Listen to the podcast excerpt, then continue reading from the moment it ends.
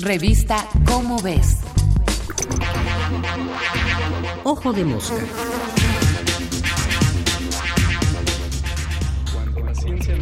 Cuando la ciencia no basta. Debido a su enorme poder para estudiar y entender el mundo natural, la ciencia se ha convertido a lo largo de la historia humana en nuestra principal herramienta para resolver todo tipo de problemas. Esto se debe a su capacidad de generar conocimiento confiable acerca del mundo que nos rodea. Conocimiento que cuando se aplica a resolver problemas específicos, combatir enfermedades, generar tecnología, fabricar nuevas sustancias, simplemente funciona. No siempre de forma perfecta, no siempre a la primera, pero gracias a otra propiedad esencial de la ciencia, su capacidad de corregir y mejorar el conocimiento que produce, con algo de tiempo y trabajo, muchos problemas de la humanidad han podido solucionarse. Pero la ciencia y la tecnología no bastan para resolver todos los problemas. Hay algunos tan complejos que requieren la participación de otras esferas, aparte de la científica técnica, para remediarlos y con frecuencia son, por desgracia, los más importantes.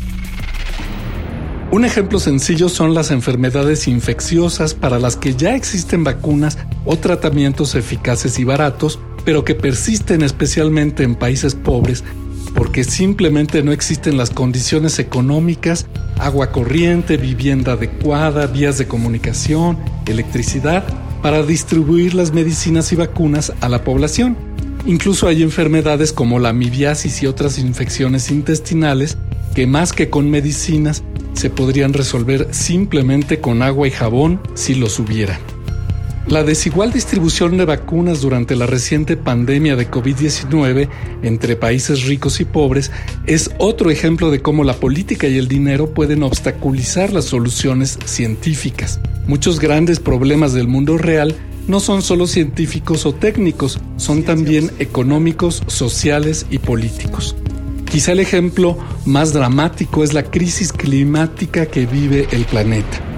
Se exploran urgentemente alternativas tecnológicas para disminuir la cantidad de gases de invernadero de la atmósfera, pero la solución se conoce desde hace tiempo Simplemente dejar de emitir las cantidades monstruosas de ellos, especialmente dióxido de carbono, que libera la industria a nivel mundial. El problema no es sencillo. Además de las nuevas tecnologías que están en desarrollo para sustituir la producción de energía que hoy logramos quemando hidrocarburos, se requieren soluciones políticas y económicas.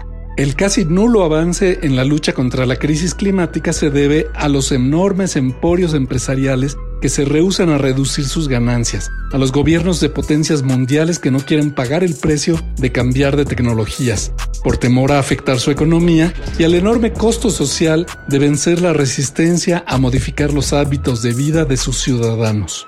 Por desgracia, no hay alternativa. Los problemas complejos requieren soluciones complejas. Lo que no debemos olvidar es que aunque la ciencia no baste para resolver esos problemas, sin ella, su solución puede ser imposible. Soy Martín Bonfil Olivera. Nos vemos el mes que entra en la revista Cómo ves con otro Ojo de Mosca. Ojo de Mosca. Una producción de la Dirección General de Divulgación de la Ciencia.